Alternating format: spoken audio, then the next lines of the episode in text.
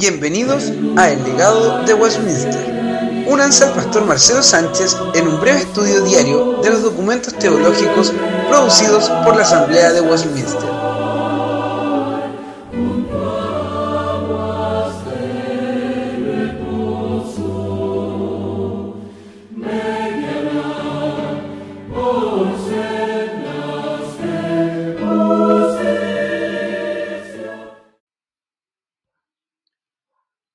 Hermanos, les doy la bienvenida al octavo episodio del podcast El legado de Westminster.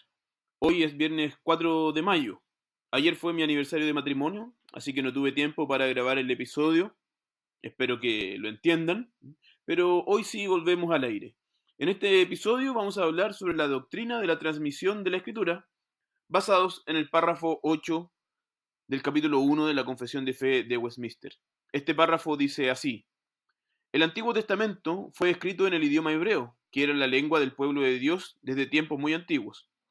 Y el Nuevo Testamento fue escrito en el idioma griego, que era un idioma muy conocido por todas las naciones de aquel entonces. El Antiguo Testamento en hebreo y el Nuevo Testamento en griego, siendo directamente inspirados por Dios y conservados puros en todos los tiempos por su singular cuidado y providencia, son por lo tanto auténticos. Por esta razón, en toda la controversia religiosa, la Iglesia debe apelar a ellos. El pueblo de Dios tiene derecho a las escrituras y también tiene interés en ellas. Es más, se le ha ordenado leerlas y escudriñarlas en el temor de Dios. Pero como los idiomas originales de las escrituras no son conocidos por todo el pueblo de Dios, éstas deben traducirse al idioma vernáculo de toda nación a donde lleguen. Esto tiene como finalidad que la palabra de Dios more abundantemente en todos, para que adoren a Dios de manera aceptable y para que tengan esperanza mediante la paciencia y el consuelo que les da las escrituras. Este párrafo nos va a hablar entonces del cuidado que Dios ha tenido al hacer que la Biblia llegue a nosotros. Comienza afirmando que la Biblia es inspirada, tanto el Antiguo como el Nuevo Testamento.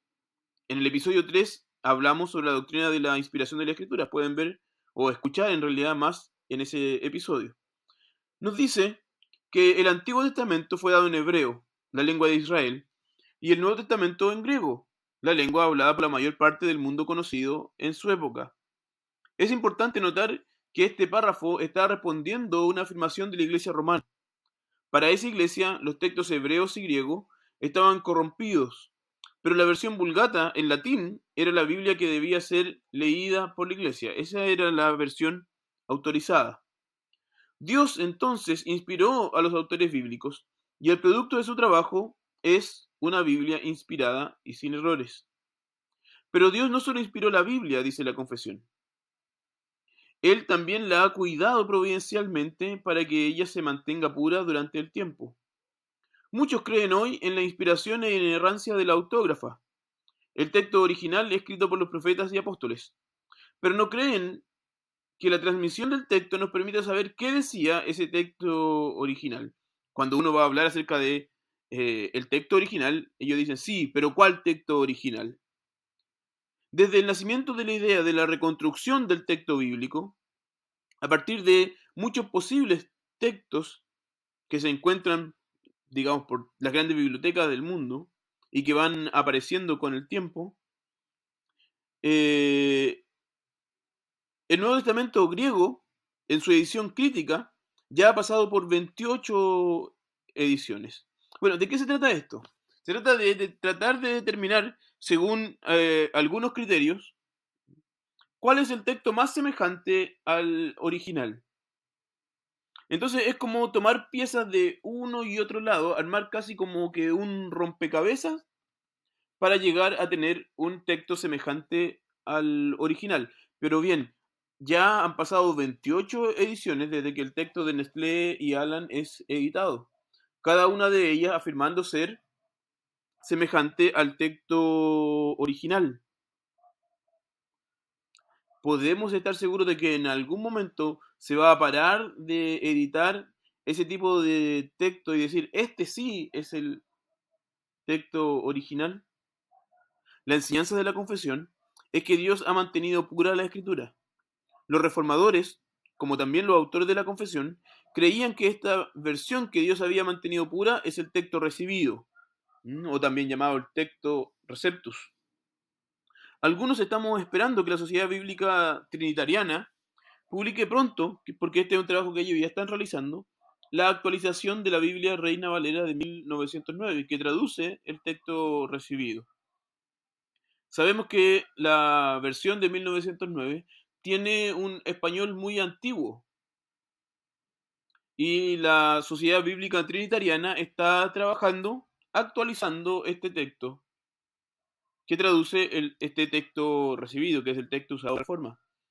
Sin duda, ese será un excelente recurso para la iglesia hispana. Ahora, si Dios preservó los textos tal como fueron escritos, entonces son ellos los que deben ser consultados ante cualquier diferencia doctrinal y no la vulgata latina como se hacía en, en este tiempo. El texto griego y hebreo son el estándar. Por esto, todo buen intérprete de la escritura debe estar familiarizado de una u otra forma con los idiomas originales, y ellos deben formar parte de todo currículum de los seminarios cristianos que están preparando a los eruditos de la Biblia, a los pastores. Pero no todas las personas pueden tener acceso a aprender estas lenguas. ¿Qué deben hacer entonces? ¿Qué se debe hacer? El párrafo continúa y nos dice que ya que no todos los creyentes, o perdón, ya que todos los creyentes tienen el derecho y la necesidad y las ganas de leer la escritura, ella debe ser traducida a los lenguajes comunes de la gente. Parte de la tarea de todo misionero es traducir la Biblia al lenguaje de la gente donde él llega. Esta es una costumbre que viene desde los reformadores. Lutero tradujo la Biblia al, al alemán. Casiodoro de Reina, por ejemplo, un estudiante de Calvino español, tradujo o terminó de traducir la Biblia al español en 1560. Esta traducción es llamada la Biblia del oso. ¿Por qué es necesaria hacer la traducción? Al final de este párrafo se responde diciendo que es necesario que todos los pueblos tengan la Biblia en su lenguaje para que en cada uno de los cristianos abunde en sus corazones la palabra de Dios para que ellos puedan adorar a Dios como corresponde, como Dios lo ha ordenado, y para que también puedan tener esperanza por medio de la paciencia y también el consuelo que entrega la Escritura. Esta afirmación entonces hace eco de lo que los catecismos llaman el fin principal del hombre, que es glorificar a Dios y gozar de Él para siempre. Muchas gracias por escuchar este episodio y desde ya quedan invitados a seguir escuchando nuestro podcast.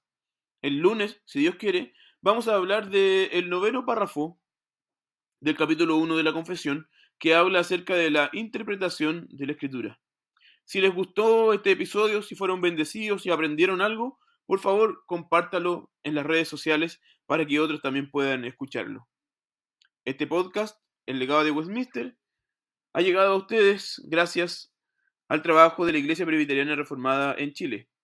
Búsquenos en presbiterianareformada.cl y también en nuestros perfiles en las redes sociales. Hasta mañana, que el Señor les bendiga.